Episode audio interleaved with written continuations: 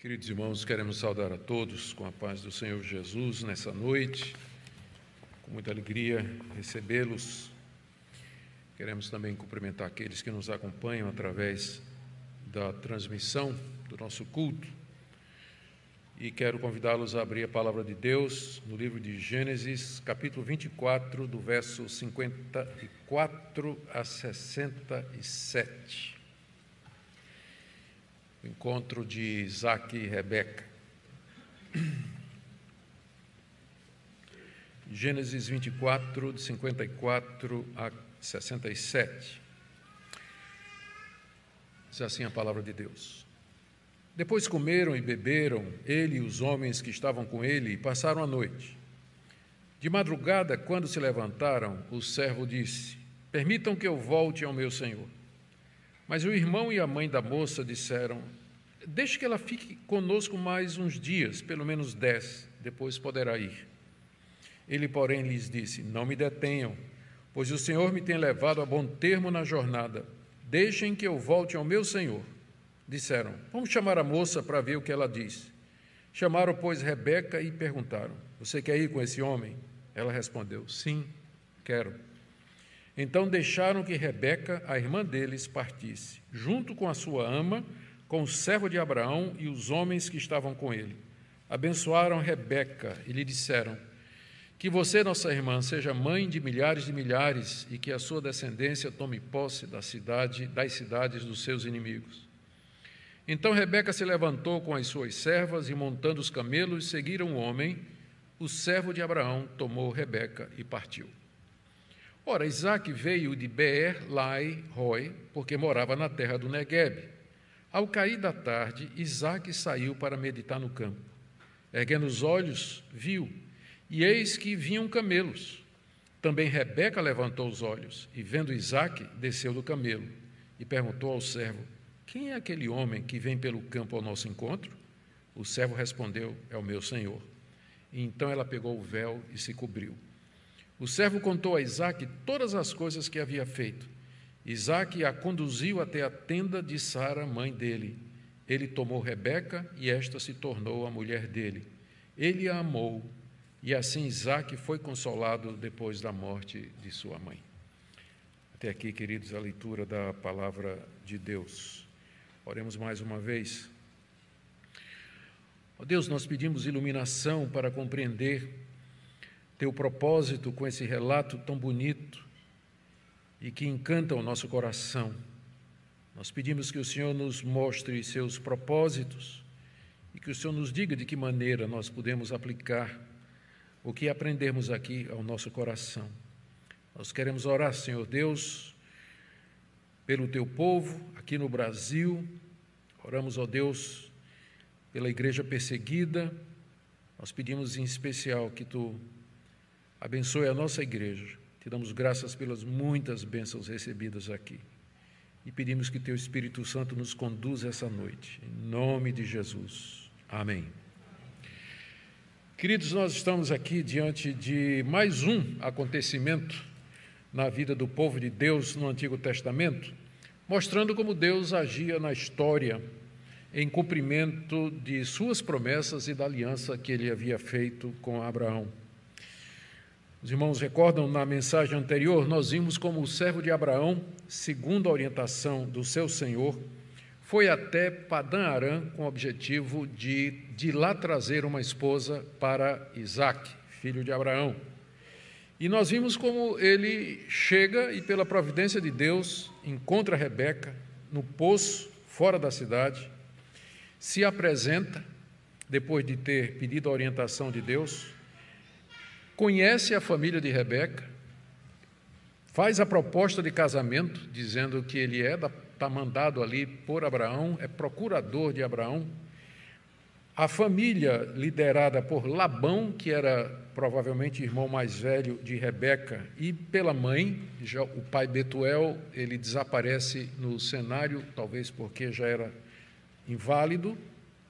A família dá o consentimento e o casamento é arranjado, inclusive, com a entrega do dote, que era costume naquela época. O servo tinha levado muitas riquezas. E então faz a proposta de casamento e a família concorda. Hoje nós veremos o consentimento de Rebeca em voltar imediatamente ou ir imediatamente para o encontro com seu marido, porque já, já estava casada, não é, por procuração, em Canaã, e como ela finalmente encontra Isaac. Esse evento aqui que nós lemos, ele é decisivo no desenrolar da história da redenção, porque mostra de que maneira Deus cumpriu aquilo que disse a Abraão de que faria dele uma nação numerosa e que ele teria muitos descendentes. Abraão já era velho, Sara era estéril, nós lemos, nós estudamos de que maneira, maneira sobrenatural, Deus lhes deu um filho legítimo, que era Isaac, e agora era a vez de Isaac ser o continuador, o portador das promessas. Mas para isso ele tinha que casar. E agora nós chegamos ao final dessa longa história que nos ocupou desde o capítulo 23, na verdade, o capítulo 24 todo, não é, que era um dos mais extensos mostrando como Deus, na sua providência, trouxe Rebeca para ser a esposa de Isaac. Vamos então, queridos, dar uma olhada nesse texto, na sua beleza e tentar aprender o que é que nosso Deus nos quer mostrar aqui. Em primeiro lugar, nós temos aqui, ah, do verso 54 a 60, o consentimento de Rebeca. Cumpridos protocolos para o casamento por procuração, que nós já vimos nos versos anteriores, chegou o momento da festa. E esse era o costume no Antigo Oriente, né, como é hoje, só que naquele tempo as festas de casamento podiam durar inclusive um mês inteiro, dias, semanas e até, até mês. E a festa começa, diz aí o verso 54: comeram, beberam, ele, o servo de Abraão, e os homens que estavam com ele, porque ele foi com um time, com a equipe, e passaram a noite. A família de Rebeca, naturalmente, participou também, e todos aqueles que tinham vindo com o servo. É interessante não é? lembrar que ele precisava, ele veio, não veio sozinho, ele veio acompanhado de homens, porque precisava de gente para cuidar e conduzir os camelos, eram dez camelos é? que ele trouxe, e também para proteger os tesouros que ele trouxe, os, as riquezas que ele trouxe como dote para a moça que seria a esposa de Isaac. Mas o servo, em que pese o assunto já está resolvido, o casamento já está arranjado, em que pese isso, e ele, ele não quer, ele está ansioso para regressar a Canaã e terminar a sua missão. E ele, conhecedor dos costumes referente à festa e sabendo que ainda teria que ficar ali festejando por alguns dias, ele respeitosamente pede permissão para partir imediatamente, levando Rebeca. Como diz aí o final do verso 54. De madrugada, quando se levantaram, o servo disse: Permitam que eu volte ao meu senhor. Tinha uma festa pela frente, mas ele está ansioso para voltar e terminar sua missão. Deus já tinha abençoado e ele meio que não queria perder a, a graça e o favor que Deus já tinha mostrado.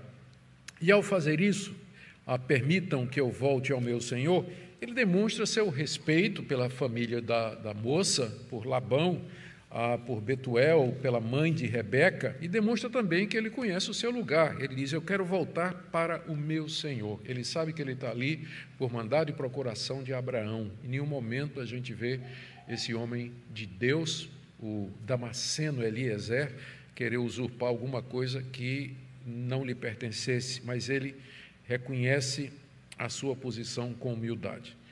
Mas a família de Rebeca não estava muito disposta a atender o pedido, não. Ah, diz aí no verso 55 que o irmão e a mãe da moça disseram que é, deixe ela ficar conosco mais alguns dias, pelo menos dez. Pelo menos dez. Talvez eles queriam continuar a festa, né, fazer o costume da época, talvez precisavam de mais tempo para os preparativos para a mudança de Rebeca. Talvez Labão, que é uma personagem que aparece aqui e que na continuação da história vai mostrar ser uma pessoa de um caráter duvidoso, talvez Labão esperasse receber mais algumas riquezas do servo. O fato é que a família diz: não, ela fica dez dias e depois é, você pode levá-la, para Canaã. Mas o servo insiste, verso 56.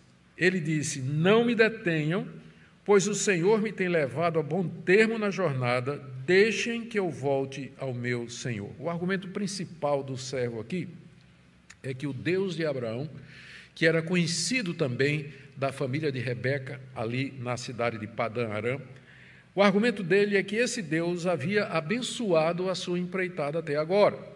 A sua viagem tinha dado certo pela providência de Deus. Ele viu a mão de Deus, a família também viu a mão de Deus em tudo aquilo que havia acontecido. A providência de Deus, o encontro dele com Rebeca, havia feito com que sua missão fosse bem sucedida. Então, qualquer tentativa de detê-lo ali por mais tempo seria lutar contra o próprio Deus, porque todos eles já tinham percebido que aquele encontro havia sido providenciado e orientado por Deus. Então, por que tentar a Deus? Por que demorar? Por que é, evitar que a missão chegasse ao seu final? Esse é o argumento dele. Ele insiste então para que deixem que ele volte ao seu senhor Abraão, levando Rebeca. É impressionante o senso do dever desse homem, né? A missão estava cumprida, casamento estava arranjado, tinha duas semanas de festa aí, pelo menos, não é? para se divertir, descansar da viagem, mas não. Ele queria voltar para Canaã, levando Rebeca, é como se dissesse assim: Eu quero aproveitar que está dando tudo certo, né? Porque tinha tanta coisa que podia dar errado ali, e ele diz: Não, não, eu vou voltar enquanto Deus está me abençoando. Era um homem que tinha sensibilidade para entender o momento em que estavam passando, perceber a graça e o favor de Deus. Não era tempo para festejar, não era tempo para entrar nessa na, na confraternização, mas era tempo de terminar a missão que ele tinha vindo cumprir. Então a família de Rebeca resolve chamá-la para obter dela o consentimento final da partida. Está aí no verso 57. Eles, porém, perdão, disseram: Vamos chamar a moça para ver o que ela diz. Aqui nós eh, temos uma dificuldade pra, de interpretação, porque tanto pode significar se ela aceita casar com Isaac, ou, o que é mais provável, se ela aceita partir mais cedo com o servo para Canaã que implicaria também no consentimento dela para casar ou para ser a mulher de, de Isaac. É difícil decidir, ah, você, diferentes comentaristas vão dar diferentes opiniões aqui, mas eu penso que talvez a melhor resposta seria essa daqui. A pergunta é feita se ela queria ir com aquele homem e se ela estava disposta a partir agora, antes dos dez dias. Eu creio que essa seria a melhor interpretação. E a resposta dela, aí no verso 58, chamaram Rebeca e perguntaram: Você quer ir com esse homem? E ela respondeu: Sim, quero. Demonstra a disposição dela de fazer a vontade de Deus, porque a vontade de Deus já tinha ficado clara para ela. É, era, era óbvio que tudo aquilo vinha do Senhor. O encontro fortuito com o servo de Abraão na beira do poço, ela, sendo da parentela de Abraão, ah, sendo uma moça na idade de, de, casar, e receber uma proposta de casamento daquela, não é? então eh, ela viu tudo aquilo como sendo a mão de Deus e o sim, quero, reflete essa confiança dela, de que ela estava disposta, porque era a vontade de Deus, deixar sua família já de imediato Estava disposta a deixar sua casa e ir para um país que ela não conhecia, que era a terra de Canaã. Estava disposta a ir viver com um homem que nunca tinha visto antes e com quem tinha se casado por procuração. A sua determinação lembra bem aquela de Abraão, quando Deus apareceu a ele. Veja o paralelo. Deus apareceu a Abraão quando ele morava em Ur dos Caldeus e disse: Sai da tua terra e da tua parentela e vai para uma terra que eu te mostrarei e eu vou te abençoar. Então Rebeca segue nos passos de Abraão, chamada por Deus para deixar sua família, sua terra e ir para Canaã, para uma terra que ela nunca conheceu, confiando plenamente nas promessas de Deus. Por isso ela demonstra ser a esposa ideal para o patriarca Isaac. É mais uma mulher de fé que aparece na linhagem do Messias. ela vai ser uma ancestral do Senhor Jesus Cristo. Diante da resposta de Rebeca, então, a família dela consente com a partida imediata em companhia do servo de Abraão. Verso 59. Então deixaram que Rebeca, a irmã deles, partisse, junto com sua ama, com o servo de Abraão e os homens que estavam com ele. Rebeca aqui é referida como irmã deles no sentido de parenta, é? porque Labão era o seu irmão, mas tinha ainda a mãe dela e o pai. Mas ela é chamada de irmã aqui no sentido de ela fazia parte da família. Juntamente com Rebeca, nós lemos aqui, vai a sua ama, o nome dela vai aparecer mais adiante, chama-se Débora, e amamentou Rebeca, criou Rebeca e foi sua babá. E o costume no Antigo Oriente é que essas amas de leite se tornavam uma companhia constante da, da moça que elas haviam criado, né? e seria um conforto para Rebeca ir para aquela terra distante, num, contexto completamente desconhecido, mas levando a sua ama, uma pessoa que ela confiava e que serviria de grande apoio. E não somente ela, não somente Débora vai acompanhar, mas algumas servas que não é dito aqui, mas aparece no verso 61, como nós vamos ver. Então, era, por isso que era dez camelos, né? Agora a gente entende por quê. Porque a mudança de Rebeca não era pequena.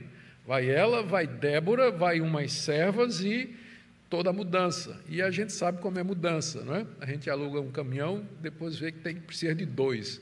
Então o servo já estava prevenido levando dez camelos.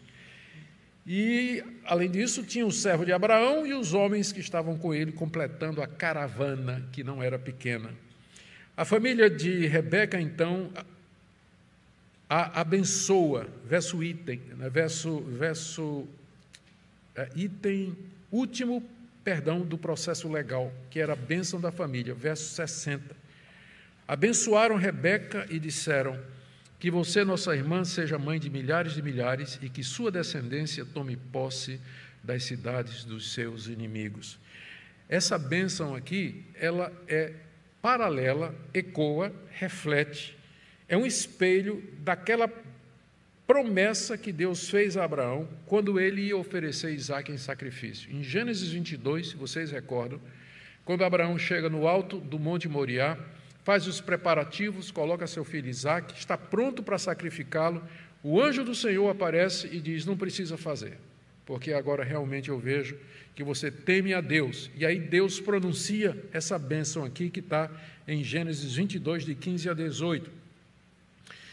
Ah, então do céu, pela segunda vez, o anjo do Senhor chamou Abraão e disse: Por que você fez isso e não me negou seu filho, seu único filho, que era Isaque? Juro por mim mesmo, diz o Senhor, que certamente o abençoarei e multiplicarei a sua descendência como as estrelas do céu e como a areia que está na praia do mar. Sua descendência tomará posse das cidades dos seus inimigos, e na sua descendência serão benditas todas as nações da terra, porque você obedeceu a minha voz. Essa foi a promessa que Deus fez a Abraão. E agora, quando a família de Rebeca a despede, eles abençoam Rebeca do mesmo jeito. Veja o paralelo. Eles dizem aqui: primeiro, que você, nossa irmã, seja mãe de milhares de milhares, que foi exatamente o que Deus disse a Abraão: Eu farei tua descendência numerosa como a areia que está na praia, ou como as estrelas que estão no céu. Então, seja mãe de milhares de milhares. Segunda coisa, que a sua descendência tome posse das cidades dos seus inimigos. Foi a mesma coisa que Deus disse a Abraão, que os descendentes dele seriam vitoriosos contra seus inimigos, e aqui há uma referência provável à conquista da terra de Canaã, como parte da aliança e das promessas que Deus fez. E dessa forma, Rebeca é inserida na promessa. A família deve ter ouvido do servo a história de Isaac, como o próprio Isaac foi abençoado com essa benção aqui, que agora é passada para Rebeca também, e ela entra na linhagem do Messias, ela vai fazer parte dos ancestrais do Senhor Jesus Cristo, portadora também da promessa de Deus. Em seguida do verso 61 a 67, Moisés nos fala agora, nos registra o tão esperado encontro dos dois, não é? Tão esperado encontro. Parece uma novela, né? Maravilha. 61 a 67. Tudo acertado, então, está tudo pronto, proposta de casamento aceita, dote foi dado, a moça disse que quer ir, está tudo certo, mudança pronta, começa a viagem de volta, verso 61. Rebeca se levantou com as suas servas, você percebe então que não era só Débora, né? Tinha outras. Rebeca se levantou com suas servas e, montando os camelos, seguiram o homem. O servo de Abraão tomou Rebeca e partiu. Rebeca, sua ama, as servas ocupam uma parte dos camelos, os demais ocupados por Eliezer e seus homens, e após duas semanas de viagem, que era o tempo que demorava de Padã Arã até Hebron, a caravana chega em Canaã e se aproxima da residência de Abraão, lá em Hebron, nos carvalhais de Manre, onde Abraão estava morando. O texto nos diz aqui que Isaac morava no Negueb. Veja aí o verso 62. Ora, Isaac veio de Beer, Lai, Roi, porque morava na terra do Negueb. Ele não morava com seu pai. Não morava mais com seu pai. Ele morava na região mais ao sul da Palestina, perdão, de Canaã, é, chamada Negueb, era uma região que ficava no caminho do Egito, e mais especificamente, Isaac estava numa região chamada Beer Laroi. Se vocês se lembram, é, essa região ganhou esse nome dado por Agar. Quando Agar fugiu de Sara, sua senhora, ela ficou à beira de um poço, estava ali para muito desesperado, o anjo do Senhor apareceu e disse: "Volte e se submeta a Sara, sua senhora". E ali foi quando Agar colocou o nome no poço de Beer Lai Roy, que em hebraico significa poço daquele que vive e me vê. Então toda aquela região ficou com esse nome e era lá que Isaac estava morando. Ficava ao sul de Canaã. E ele tinha ido a Hebron, talvez para fazer uma visita ao seu pai idoso. E mais uma vez você vê a providência de Deus. Aqui está Hebron, Abraão está morando ali, Sara já tinha morrido fazia três anos, Isaac, a essa altura com 40 anos de idade, Abraão tinha 140, Isaac tinha se mudado para o sul, para a região onde aconteceu aquele episódio de Agar, e aí ele resolve visitar seu pai em Hebron. E lá no seu visitando com seu pai, ele uma tarde resolve sair para o campo para diz aqui o texto para meditar, verso 63, ao cair da tarde, Isaac saiu para meditar no campo. Então, meditar aqui significa, ele foi pensar nos acontecimentos eh, narrados pelo pai, o pai deve ter dito a ele: olha, mandei buscar uma mulher para você. Né? Está na hora de casar e vamos cumprir a promessa aqui. Você é meu herdeiro. Então ele deve ter contado a Isaac, naturalmente, todos os procedimentos. Né? E Isaac, então, conhecedor de Deus e das promessas de Deus, sabendo que ele era o herdeiro, ele talvez estivesse né, se perguntando o que é que tinha acontecido, né? se o servo tinha sido bem sucedido, se a viagem teria dado certo, se ele voltaria com a esposa, sim ou não. Talvez Isaac saiu para orar, para buscar o Senhor. Nós vamos ver que ele era um homem piedoso, um homem de oração, e talvez ainda chorar um pouco pela mãe, porque mais adiante vai dizer que ele foi consolado da morte da sua mãe. Talvez ainda o luto no coração por ter perdido a sua mãe. O fato é que naquela tarde em particular, Isaac saiu ali pelos campos, os carvalhais de Manre deveria fornecer um cenário maravilhoso, um local magnífico para contemplar a natureza e pensar e orar, quando o texto nos diz aqui que ele levantou os olhos e aqui que os dois vão se ver pela primeira vez, não é? Note só a, a beleza de como Moisés escreve. É, no verso 63 e 64. Isaac, ao cair da tarde, saiu para meditar no campo, erguendo os olhos, de repente ele levantou os olhos, viu e eis que vinham camelos. Também Rebeca levantou os olhos. Então, não pode ser coincidência, né? isso é a providência de Deus. Né? Isaac está ali meditando. Naquele dia, no campo, ele morava em outro lugar. ele veio visitar, estava ali, de repente, olhando, ele vê uma caravana de camelos chegando, e agora do lado de cá, Rebeca, que estava dos camelos, ela olha lá e lá vem um homem vindo ao encontro da caravana. Também Rebeca levantou os olhos e, vendo Isaac, desceu do camelo. Mais uma vez, a providência de Deus está agindo aqui. Quando o servo chegou lá em Padã Arã, ele estava orando e pedindo que Deus mostrasse quem era a moça que ele já havia estabelecido.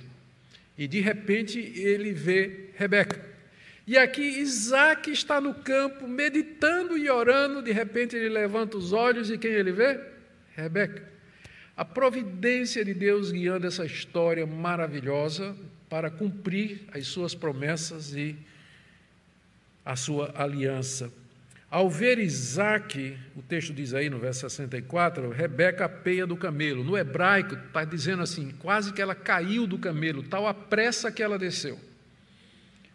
E é a mesma Rebeca, é Rebeca mesmo. Vocês lembram quando o servo chegou no poço, ela toda elétrica, né? ela foi, deu água, deu água para dez camelos, a gente viu que os camelos juntos bebiam quase mil litros d'água, né? aliás, cento e poucos litros d'água, nem me lembro agora o número, era, não, cento e pouco era o que cada um camelo bebia, era isso mesmo, e era quase mil litros d'água, ela foi lá com toda energia, toda prestativa, e agora, quando ela vê aquele homem chegando, ela imagina quem é. E aí ela já quase que salta do camelo, né? pula do camelo. Desceu do camelo e já pergunta ao servo: quem é aquele homem que vem pelo campo ao nosso encontro? Porque quando Isaac viu, ele, deve, ele sabia que era o servo que estava voltando. Ele começou então a andar em direção à caravana. Rebeca, diante da confirmação do servo, porque o servo disse: É o meu senhor, é, é, é, é, é o teu marido, é Isaac que está vindo ali. Então, ela, diante da confirmação, ela põe o véu, diz aí o final do verso 65. Ela pegou o véu e se cobriu. Uh, o véu, naquela época, provavelmente, naquela região, deixava apenas os olhos de fora. Deixava apenas os olhos de fora. E era um uso costumeiro no Antigo Oriente. O véu era usado quando as mulheres estavam na presença de estranhos, era usado no período de noivado e compromisso, e também sinal de reverência e submissão ao marido. O fato de que ela, ao saber que aquele homem era Isaac, fez com que ela colocasse o véu, é uma indicação de que ela já se considerava casada com ele. Quer dizer, era o marido. E era um sinal de reverência e respeito, como era costume no Antigo Oriente. Diz aí o verso 66 que o servo, então, Isaac chega na caravana, é claro. O servo, então, presta um relatório completo a Isaac. Verso 66. O servo contou a Isaac todas as coisas que tinham feito. Relatório completo. A viagem até Padã Aram, seu pedido de orientação ao Senhor para encontrar a moça, o encontro da moça no poço, descobrir que ela era da parentela de Abraão, a entrega dos primeiros presentes, que eram uma argola para o nariz e pulseiras para a mão, a proposta de casamento que ele faz aos pais da moça, a entrega do dote, a festa e a, o consentimento de Rebeca para vir imediatamente. E, acima de tudo, como a providência de Deus fez com que aquela viagem desse certo em tudo. Em outras palavras, ela apresenta Rebeca ao seu legítimo marido e apresenta Isaac e a Rebeca dessa forma. É o primeiro caso de Santo Antônio na Bíblia que a gente tem, né? Santo casamenteiro. Eliezer, o Damasceno. Isaac não tem dúvidas diante do relato do servo. Tudo aquilo vinha de Deus. Aquela era, de fato, a sua esposa. E aí então o casamento dos dois é consumado, diz o verso 67. Isaac a conduziu até a tenda de Sara, mãe dele, tomou a Rebeca e esta se tornou a mulher dele. Ele amou e assim Isaac foi consolado depois da morte de sua mãe. Isaac leva Rebeca para a tenda que tinha sido de Sara, sua mãe, que continuava armada ali em Hebron. Sara tinha morrido fazia já três anos. Os dois então mantêm relações sexuais e dessa forma o casamento deles é consumado. E diz aqui que ele amou. Eu acho muito interessante essa passagem porque diz que o amor veio depois do casamento. Na nossa cultura a gente vê o contrário. A gente e às vezes esse amor é confundido com paixão, com atração física, por um entusiasmo, um enfatuamento. Amor é uma coisa que se aprende geralmente ele brota e se desenvolve dentro do casamento. Isaac a amou depois de ter casado com ela. Eu digo isso porque é uma das razões pelas quais, às vezes, a pessoa quer dissolver o seu casamento. Ele diz assim: Eu não amo mais. Mas amor é uma coisa que se aprende, e se aprende depois de casado, se desenvolve no casamento.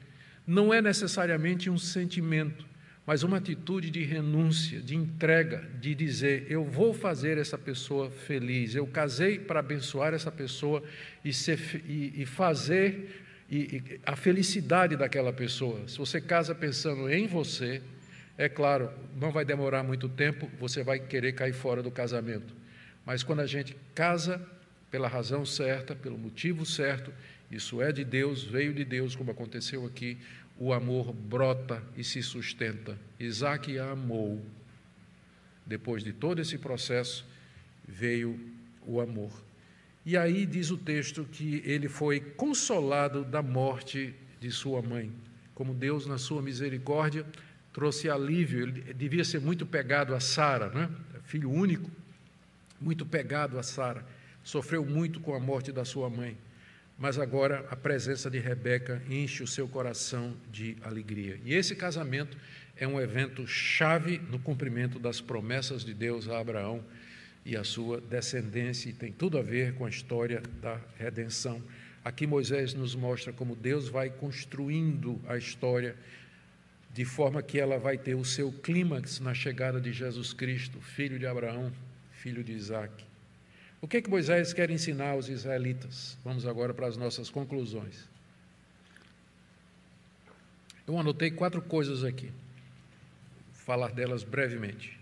Sem dúvida, essa história, primeira coisa que transparece é a constante providência de Deus em agir nos acontecimentos, no cumprimento das suas promessas e da sua aliança.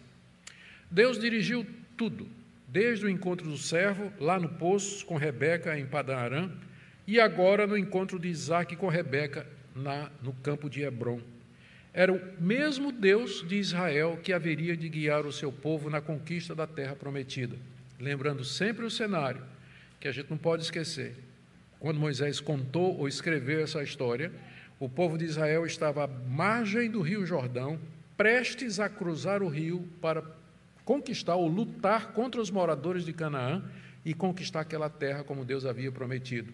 Uma história como essa mostra, encoraja, dizendo: olha, o Deus que providenciou o casamento, o encontro de Rebeca e de Isaac, é o Deus da providência. Ele faz, ele controla a história no cumprimento da sua aliança e ele prometeu dar a vocês essa terra. Portanto, ânimo, coragem, confiem em Deus, ele já deu provas muito claras de que ele é poderoso para cumprir aquilo que ele promete. Segundo, esse texto também era útil para os israelitas para verem a transição de Abraão para Isaac. Deus chamou Abraão, fez promessas e essas promessas incluíam a sua descendência. Isaac é o descendente, é o herdeiro, portador legítimo da promessa. Isso mostra, isso é mostrado, por exemplo, Abraão não aparece na narrativa. Quando o servo volta, ele dá relatório já a Isaac. Ele, quando vai apresentá-lo a Rebeca, diz: É o meu senhor. Então, meio que Abraão já está fora do cenário e Isaac aparece agora como sendo aquele que é o portador das promessas. E os israelitas deveriam lembrar que as pessoas passam, mas Deus é eterno. Abraão, história maravilhosa, nós estudamos, mas agora ele vai morrer. E Isaac vai tomar o seu lugar. Nós vamos ver a história de Isaac, maravilhosa também, mas um dia ele vai morrer e seu filho Jacó vai tomar o seu lugar. E assim por diante. Nós passamos, nós vamos morrer. Nossos filhos vão continuar a igreja, a fé, o evangelho. E as promessas de Deus não caducam, elas não morrem. Somente nosso Deus é eterno Ele é para todos sempre. Terceira lição que eu creio que é importante aqui, talvez Moisés queria mostrar aos israelitas a importância de priorizar as coisas do Senhor acima dos costumes e práticas humanos, ainda que bons e legítimos. E eu digo isso por conta do exemplo do servo que não parou para atender às demandas familiares e culturais antes de terminar a sua missão. E seria uma inspiração para a nação de Israel, que tinha a missão de conquistar a terra. Eles não deveriam distrair-se daquele alvo colocado por Deus, mas perseverar naquilo que Deus havia prometido. E a última lição que eu vejo aqui, que os israelitas poderiam tirar desse relato, é a confiança e a fé de Rebeca, uma vez que ela entendeu que os acontecimentos vinham de Deus. Na hora que ela percebeu que era a mão de Deus, ela disse, é a única vez que ela fala na narrativa: sim, quero. Só isso. Mas que reflete a confiança dela, aquilo vinha de Deus, aquilo era do Deus que ela conhecia. E, portanto, ela estava disposta a partir pela fé para atender o chamado divino, mesmo diante das incertezas do futuro.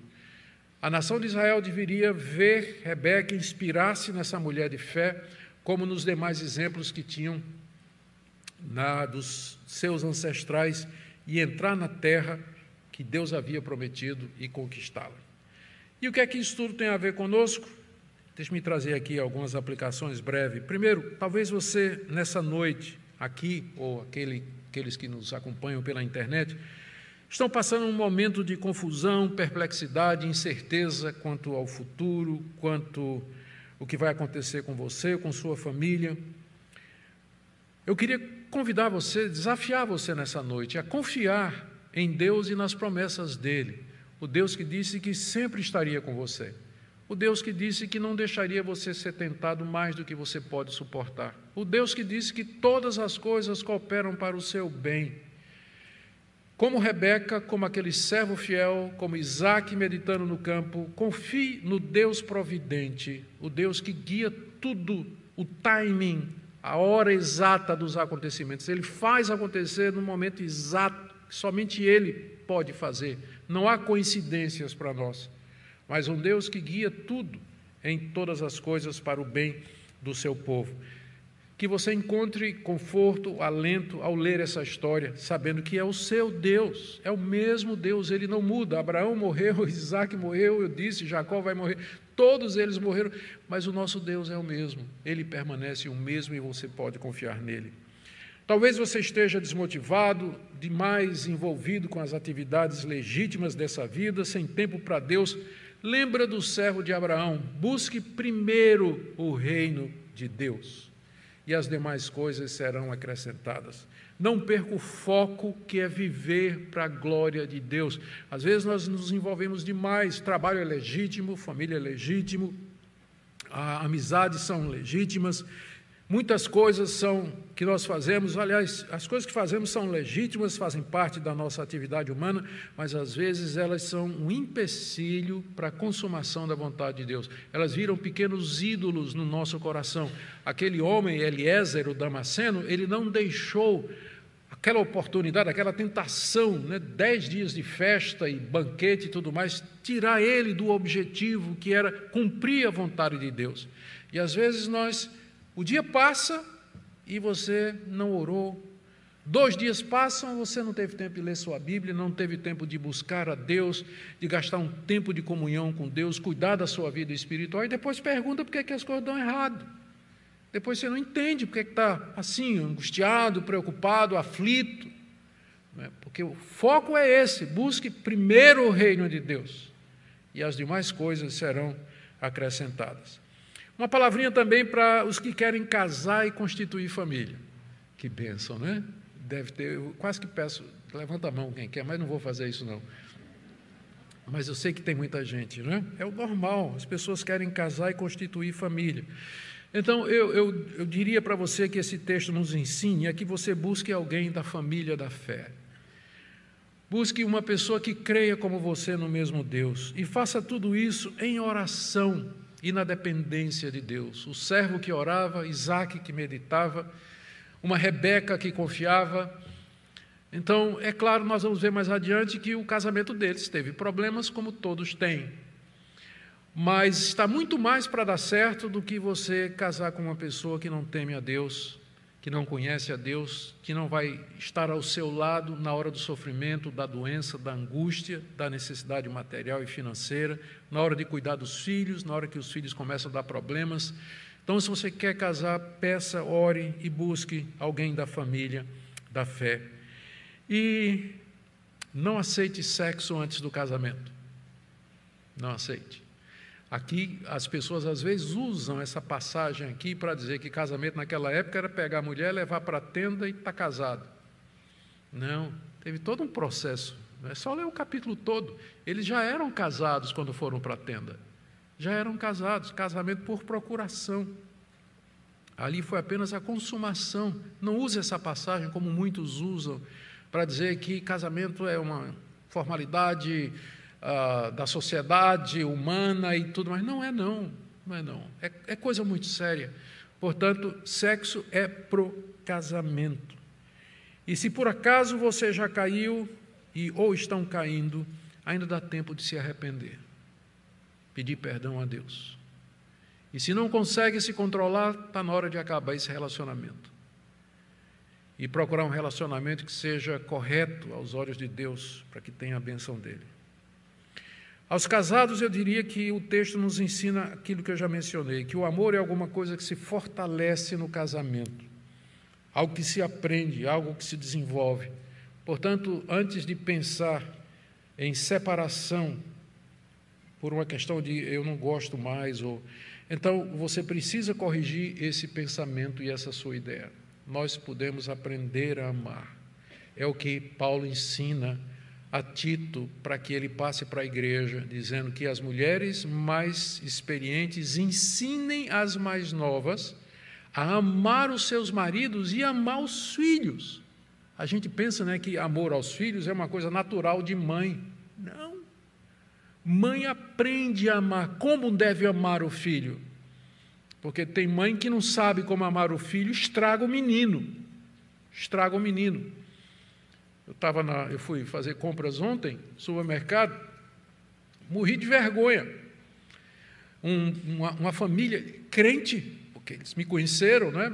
falaram comigo, me, me saudaram tal, e tinha um, um, um, menininho, acho que tinha o quê? Uns 10 anos, mas porque ele não uh, queria um brinquedo lá e o pai disse que não, ele quase derruba o supermercado gritando, berrando e, e tudo. E menino, faz isso não, olha, eu te dou outra coisa.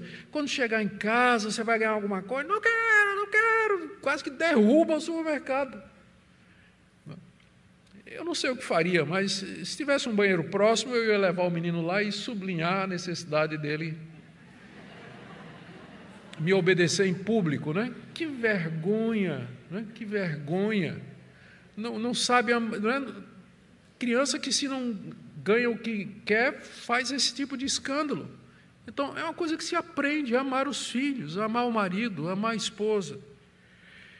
E eu não posso deixar de trazer uma palavra aos solteiros. Embora essa história seja uma linda história de romance e amor que termina em casamento, contudo, ela não é padrão para todos os filhos de Deus. Nem todos vão casar. Eu me refiro a rapazes e me refiro a moças. Embora seja o normal, o costumeiro, entretanto, nós devemos estar conscientes de que existe a possibilidade muito clara na Bíblia de que Deus chame jovens para viver uma vida de solteiro. E é que a gente chama de celibato. Se você põe a sua, a sua esperança de ser feliz no casamento, está tudo errado. Se você acha assim, que você só vai ser feliz se você achar alguém com quem casar e constituir família, seu pensamento está equivocado. Deus pode lhe dar isso, mas pode ser que Ele não dê.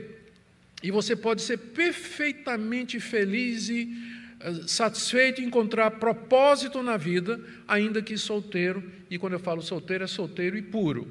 Não é solteiro e ficando aqui, ficando ali com o namorado, não. É uma vida de celibato mesmo para a glória de Deus. E nós temos muitos exemplos na história e na Bíblia de pessoas assim também. Então, essa é uma história bonita, mas ela não é normativa. Ela descreve a graça de Deus no cumprimento da sua providência, no, no cumprimento das promessas de Deus.